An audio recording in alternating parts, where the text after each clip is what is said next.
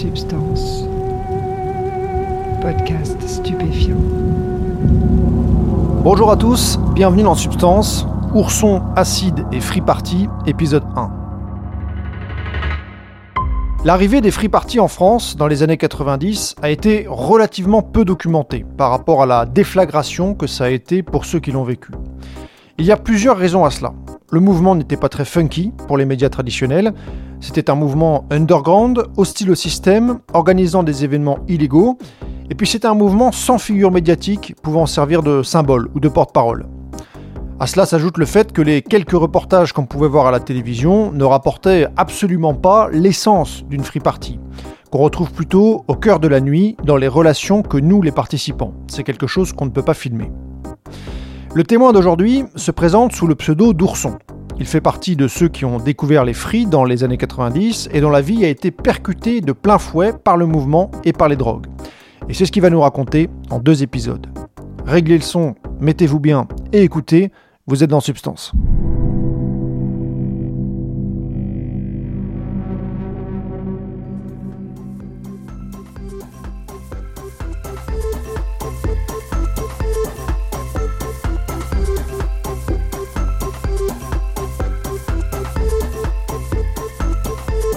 Gamin des classes moyennes. Euh, ma mère était infirmière euh, libérale. Au début infirmière des hôpitaux et ensuite infirmière libérale. Euh, mon père était agent administratif des hôpitaux et il a fait d'autres trucs aussi. Je suis né en 1974, donc j'ai euh, 48 ans maintenant. Je suis né dans le nord de la France, dans l'Aisne, et mes parents, quand j'avais 6-7 ans, ont déménagé en Lozère. Euh, ma mère est allée chercher une clientèle en Lozère. Et j'ai grandi là-dedans. Moi, j'ai passé de 7 à euh, 14 ans. C'est vrai, vraiment, vivre une enfance où tu cours dans les champs, tu grimpes aux arbres, euh, que, euh, le berry film, quoi. Euh, et tu ramasses des champignons avec ta mère aussi. Ça, je pense que c'est un truc non hallucinogène, hein, mais, je pense que, c'est, c'est un truc qui, euh, toujours aimé ramasser des champignons.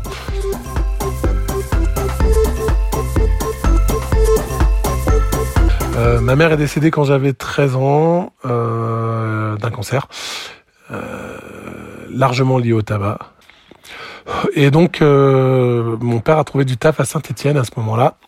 Euh, et je suis, on a donc déménagé de la Lozère à Saint-Étienne. J'ai été élevé dans une famille, par contre, où la drogue c'est un tabou, c'est c'est mal. enfin, c'est vraiment un truc. euh, oui, c'est c'est le diable. Autant il pouvait y avoir sur certaines sur certains idéaux des trucs qui rejoignaient un peu les cultures hippies dans ma famille.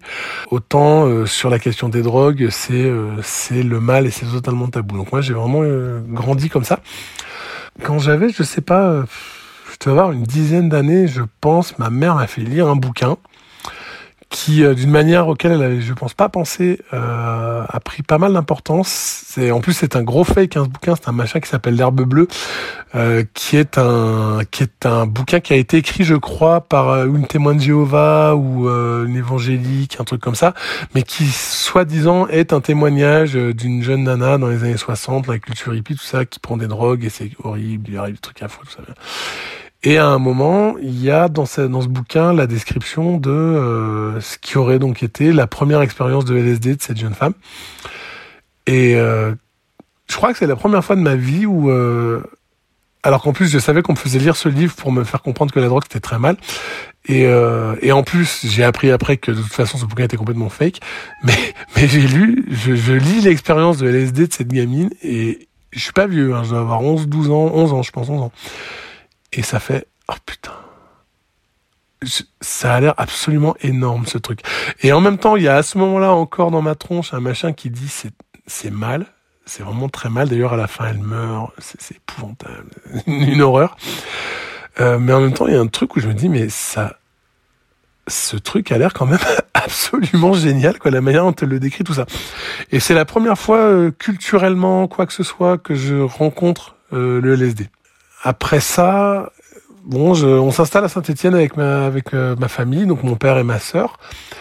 Euh, c'est assez difficile euh, de, de passer d'une vie, euh, d'une enfance à la campagne à une vie dans une, une ville post-ouvrière, euh, une adolescence pas vraiment marrante. Hein. Enfin, puis en plus avec un deuil, voilà, ma mère est décédée, c'est quand même, euh, c'est un truc d'une violence, euh, enfin totale quoi. Et en gros, je crois pour survivre, de manière générale, je commence à faire le con à l'école je commence à vraiment à faire le con à l'école. Je sais pas, je... en fait, j'arrive, moi, je suis un petit gars de la campagne, je déboule, c'est la ville déjà, ça se passe très très mal. Je passe une première année en ville à me faire, euh, à me faire euh, bully, quoi, à me faire harceler. Et je comprends très très vite que ça peut pas être deux ans comme ça parce que sinon je vais y laisser ma peau. Et donc, euh, je me développe une espèce de personnage un peu de euh, clown déconnant, je fous la merde en classe, machin, tout ça. Et évidemment, ce truc-là m'amène à un moment euh, à traîner avec les gars qui euh, ouais font un peu des conneries machin là, et donc du coup euh, mes premiers contacts avec les drogues c'est à peu près à ce moment-là bah, c'est les potes qui fument des pétards euh, c'est tout ça mais en fait personnellement ça m'intéresse Enfin, d'abord, j'ai encore ce truc où euh, c'est mal. Et puis, ça m'intéresse pas plus que ça. C'est pas, il y a pas, euh, bon. Après, ce qui s'est passé, moi, pour moi, c'est assez particulier. C'est que ma mère est morte d'un cancer du poumon. Et euh, j'ai développé, en fait, une quasi-phobie de fumée. De tout ce qui est fumée, combustion, tout ça. Et du coup, j'avais des potes qui fumaient des pétards. je faisais partie de la bande des gars qui fumaient. Euh, j'ai euh, tiré genre deux fois sur un pet et j'ai trouvé ça absolument dégueulasse. Mais le truc tu fais ah c'est immonde et en plus avec le truc que j'avais avec la combustion et en fait j'ai jamais passé le cap que la plupart des gens passent euh, du bah tu, tu fumes et puis bon bah tu te forces à fumer parce que c'est pas bon puis au bout d'un moment euh, tu prends l'habitude et blabla. J'avais passé ce truc là donc j'ai toujours trouvé ça dégueulasse ce qui fait que j'ai jamais fumé et je savais pas que ça pouvait s'ingérer et à l'époque euh, la vaporisation ça n'existait pas. Du coup je fumais pas donc euh, moi je ben mes mes mes, mes potes fumaient des pétards et, et moi je buvais des coups avec eux et voilà quoi et en même temps en ayant tout ce truc et ça ça, ça se cristallisait en plus autour d'une espèce de fascination sur les cultures un peu hippie, 60 tout ça. J'ai commencé à euh, écouter les écouter les disques de, de mon père, euh, de d'un de mes oncles qui avait une énorme collection de disques. Il est décédé, j'ai récupéré la collection. Je suis tombé sur des trucs, le Grateful Dead, Jefferson Airplane, des machins. T'es là, tu fais oh putain, mais qu'est-ce qui s'est passé? Quoi qu'est convaincu ces gens? Et plus je découvrais qu'il s'était passé quelque chose, il y avait eu toute une culture en lien, enfin donc euh, la contre-culture et, et la culture psychédélique. Euh, la révolution psychédélique même, euh, plus je découvrais qu'il s'était passé ça, et plus je me disais, mais putain, mais il faut absolument que je trouve... et chercher des combines, à l'époque, je... je, voilà, j'avais 18 euh, ans, 17, 18 ans. Euh, C'était à l'époque où le mouvement rave commençait à apparaître, mais je crois qu'on n'avait pas vraiment pigé. Enfin, à part quelques personnes vraiment euh, qui étaient euh, plongées dans l'underground euh, à Paris, mais sinon en France, en 90-91, personne ne savait de quoi il s'agissait. Et donc moi, pour je, aucune idée de ce que c'était que la techno. Enfin voilà, tout ça, je savais pas. Donc du coup, je cherchais vaguement. Hein. Et puis finalement, pour faire court, euh, je, me retrouve en fait dans le, milieu des, euh, des, festivals rock au début des années 90. C'était vraiment la mouvance du rock alternatif, euh, euh un peu la fin du punk rock en France et puis enfin toute cette musique un peu alternative, du dub aussi, des choses comme ça. Il y a toute une mouvance qui a eu lieu. Moi, j'ai découvert ça avant de découvrir la techno et les raves. Et franchement, c'est assez incroyable qu'on ait autant stigmatisé les rêves parties parce que euh, ces trucs-là, les festivals que j'ai pu vivre, euh, ici consommaient mais largement autant, sinon plus de drogue que dans les teufs techno. Et, euh, et, en fait, c'est dans ce contexte-là que, euh, au final, bon, on était un peu toute une bande, on avait un peu adopté les codes, on avait les cheveux longs, euh, on avait acheté une 4L, on l'avait peinte en couleur psyché, machin, tout ça. On a déboulé dans un festival, les Interceltiques de Lorient. on a déboulé aux Interceltiques de Lorient avec notre bagnole. On est arrivé, il y avait une espèce de camping gratuit. Euh, on n'a pas fait 30 euh, mètres dans le camping gratuit. Il y a des gens qui sont venus nous voir qui ont fait vous cherchez, il n'y a pas des tripes. et là, on a fait, bah oui, si, si, c'est exactement pour ça qu'on est là. On a trouvé des acides et je crois qu'on n'est pas sorti du camping gratuit pendant trois jours en fait.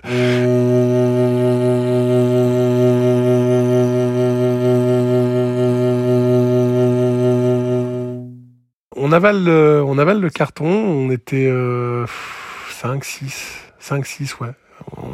C'était tous notre première. Euh, c'était une fraise. C'était à l'époque, il y avait des petits acides qui tournaient, qui s'appelaient des fraises, qui étaient pas très forts a priori d'après les, les grands initiés euh, du LSD. C'était des, tripes gentilles, tout ça. On prend ça. Euh, au bout d'une demi-heure, tu commences à te sentir un peu, euh, un peu bourré, tu vois. Enfin, c'était même assez curieux parce qu'on se disait c'est c'est drôle. Il y a quelque chose comme si on était euh, absolument mais totalement ivre mort à la vodka, mais en même temps en ayant, en étant, en ayant une lucidité qu'on n'avait jamais eue. Et ça, c'était vraiment le, sentiment qu'on a eu sur la montée.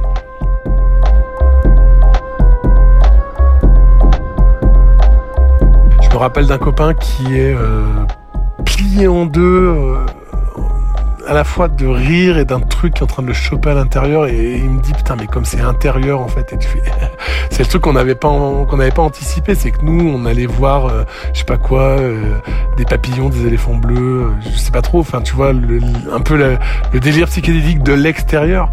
Et là d'un seul coup tu tombes dans le truc et tu vois que c'est à l'intérieur que ça se passe et c'est profondément à l'intérieur un truc mais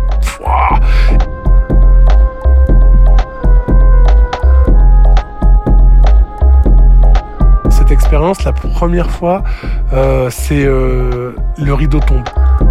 C'est vraiment le rideau tombe, les masques tombent, et d'un seul coup, euh, tu réalises que, tout ce que tu avais appris, enfin en fait la culture dans laquelle tu, tu vis, tout ce qui est pour toi est vrai, ou en tout cas même si c'est plus vrai, parce que tu te poses déjà des questions, mais en tout cas c'est le vrai auquel tu es censé te conformer, tout ça, tout ça c'est un énorme théâtre. Énorme théâtre. Et tu mais en fait, on est juste en train de jouer une espèce de rôle dans un énorme théâtre. Et tout ça, c'est juste des trucs qu'on a appris. Et enfin, c'est une espèce de déconstruction totale, quoi, le truc. Enfin, tu fais, ah ouais, ouais, ok, d'accord, en fait. Et ça, après, c'était c'est drôle d'ailleurs parce qu'il n'était pas très hallucinatoire ce trip. Enfin, j'ai pas de souvenir de grosses hallucinations. Un peu de, on était un peu euh, désorienté, on était un peu, enfin, j'avais un peu de mal à me repérer dans le camping. Euh, je faisais 10 mètres, j'avais l'impression que j'avais, j'en avais fait 150. Enfin, donc je me repérais pas trop. Mais par contre, c'était pas, il y avait pas, pas de grosses allus, pas de trucs qui bougent, euh, pas de, pas de fractal comme on peut souvent avoir avec l'acide. C'était vraiment surtout une espèce de prise de conscience d'un, d'un Ouais, c'est ça, quoi. En fait, le monde est un énorme théâtre. Et jusqu'ici, tu as joué un rôle sans savoir que tu jouais un rôle. Et d'un seul coup, tu réalises que tu joues un rôle. Et j'en suis jamais, euh, j'en suis jamais remis. Hein. Enfin, c'est, je, je continue de penser que réellement, euh, c'est ça, quoi. Enfin, c'est, oui, on n'arrête pas de euh, de surfer sur des rôles qu'on est tenu de jouer dans des contextes, voilà. Mais bon, c'est un c'est bien parce que c'est un consensus et qu'il faut bien, il faut bien qu'il y ait un truc, quoi, qu'il y ait un consensus pour qu'on fonctionne. Mais en même temps, c'est faux. Il y a un peu quelque, il y a quelque part tout ça, c'est une, c'est une énorme blague. Et voilà, je crois que c'est, c'est ce que, ce premier trip, c'est ça que j'ai gardé moi. C'est, j'adore les Monty Python, j'adore l'humour absurde, j'adore ces trucs-là parce que ça rejoint ça. Moi, pour moi, c'est, c'est une vaste farce. Mais en même temps, on est tenu de la jouer. On n'a pas, pas tellement le choix en fait. Mais c'est quand même une vaste farce.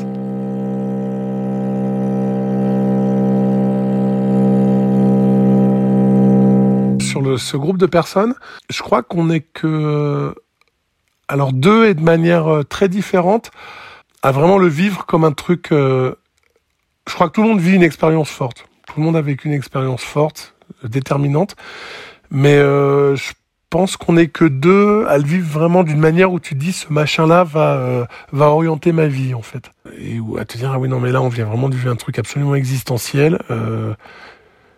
Pierre, t'es jeune, t'as du mal à, t'as du mal à, comment dire, à conceptualiser, tu vois, à verbaliser les choses. Enfin, mais, mais t'es quand même bien, bien, bien conscient que, que là, tu, tu viens de vivre un truc.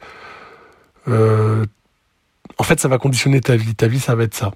Et ça, je, dois dire que voilà, tu vois, j'avais euh, même pas 19 ans, euh, j'en ai 48. Et de bien des manières parce que évidemment ma relation euh, à cette substance et euh, globalement aux substances euh, psychédéliques, entactogènes, antéogènes, a quand même été euh, bon ça enfin ça a été déterminé. Il y a il y a il y a un moment où vraiment tu te dis bon bah voilà ça ça va ça va ça va être mon existence. Et euh, ça a pas enfin ça a pas changé tu vois. Enfin je je consomme pas du tout de la même manière je consomme beaucoup moins que ce que j'ai pu consommer je voilà. Mais en tout cas c'est toujours là. Il y a un truc où tu dis bien sûr enfin c'est ce truc là ça fait totalement partie de ma vie et, et voilà quoi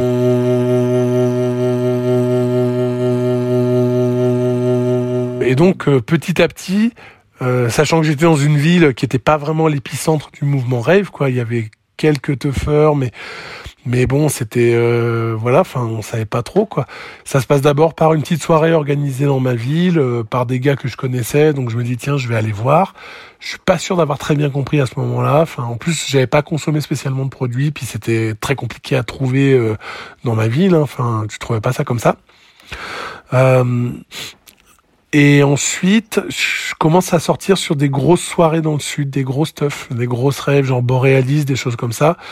Et, euh, et là, vraiment, je prends ma claque. Euh, dans les arènes de Nîmes, euh, une très très grosse rave. Euh, et, euh, et, alors là, le truc, c'est c'est la première fois que j'essaie l'ecstasy.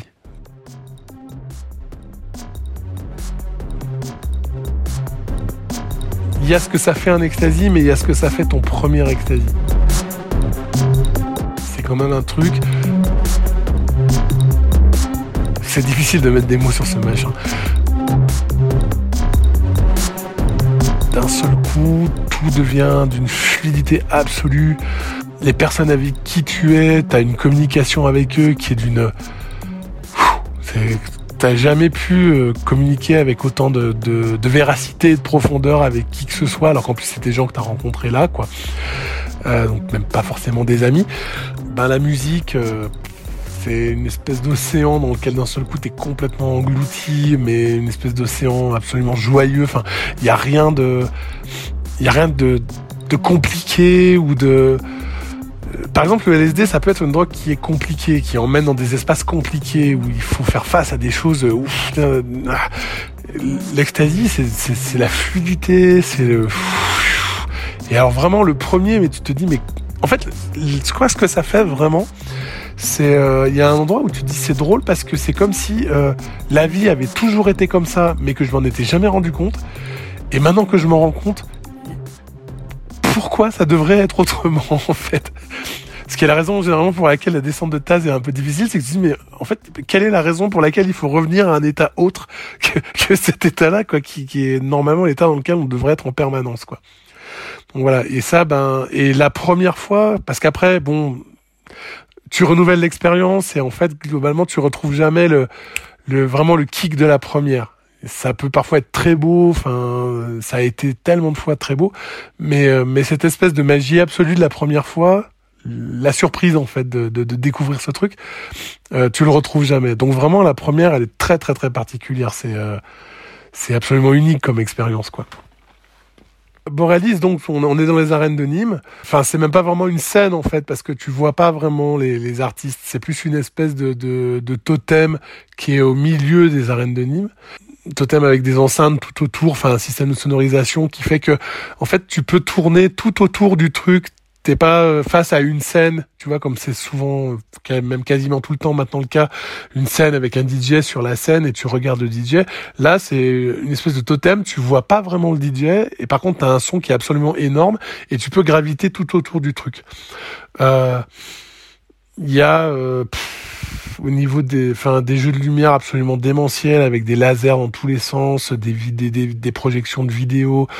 Euh, il y a 12 000 personnes euh, 12 000 personnes qui sont dans un état de, de, de transe et de communion absolue, des performers. Euh, enfin, je me souviens de, il y avait des gens qui étaient déguisés, en, qui étaient costumés en cartes à jouer. En fait, c'était un mélange entre les arènes, donc il y avait tout un truc autour de l'Empire romain, avec euh, des gars déguisés en gladiateurs qui tiraient des chariots sur lesquels il y avait des drag queens et des des, des, des, des échassiers aussi en drag queen. Euh, et, euh, et un truc un peu Alice au pays des merveilles avec des gens habillés en cartes à jouer. Euh, et toi, t'es là au milieu de ça. Enfin, C'est la, la scéno est complètement dingue, l'univers dans lequel tu gravites est complètement fou. Enfin, t'es, t'es, t'es dans une autre dimension. Et il y a cette espèce de fluidité absolue de communication non verbal d'ailleurs parce qu'on parle pas enfin je veux dire le son est extrêmement fort on on, on parle pas quoi. On, on, danse ensemble on vit ensemble on expérimente ensemble. Et il y a un il y a y a un degré de communication non verbale entre les personnes avec une fluidité totale un truc où en fait on sent qu'on est tous ensemble sur la même chose au même moment et qu'il y a que ça qui compte. En gros, c'est voilà, si je peux décrire, si je peux décrire Borealis. Sur le moment et les années qui ont suivi d'ailleurs, tout ce que j'avais écouté avant m'a paru mais totalement poussiéreux, mais vraiment, mais à être à te dire, euh, je suis en train d'essayer de, de, de, de, refaire ce que mes parents ont fait, euh, de, de, fantasmer sur Woodstock, de je sais pas quoi. Et d'un seul coup, tu te dis, mais attends, là, ici, maintenant, il y a euh, quelque chose qui est probablement proche d'une certaine manière. Enfin, il y a, il y a un équivalent quelque part notamment justement dans l'aspect psychédélique du truc, euh, le fait qu'on explore des états de conscience modifiés, tout ça. Mais par contre, euh, pour moi, c'était vraiment, euh, j'étais projeté dans le futur, quoi. Mais vraiment, enfin, tout ce que j'avais, tout justement, tout ce que le rock m'apparaissait vraiment comme un truc absolument, alors que j'en écoutais beaucoup un mois avant, hein, mais mais soudain, c'était totalement poussiéreux. Enfin, j'en avais rien à foutre en fait. Je sais pas comment dire ça. C'était d'un seul coup. Ouais, bon, ok, c'est sympa, mais là, il y a vraiment autre chose à faire. Il y a vraiment autre chose à vivre.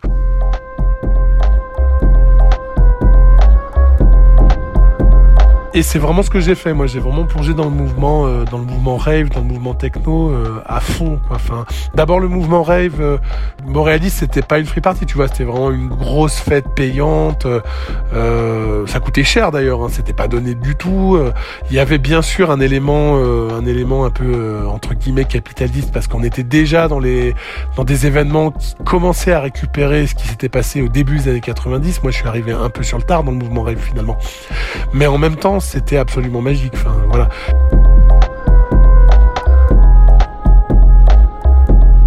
Et, euh, et je découvre, je rencontre le mouvement Free Party quasiment dans la foulée. Il y avait en effet une rupture culturelle dans les années 90 entre le mouvement des soirées techno qui se jouaient dans les clubs et le mouvement des free parties qui étaient organisés gratuitement dans les champs et les hangars. Mais Ourson, comme beaucoup d'autres à l'époque, passait sans souci de l'un à l'autre. Et sa première teuf, un Technival dans la campagne, restera un souvenir mémorable. Il nous racontera ça dans le prochain épisode. D'ici là, portez-vous bien.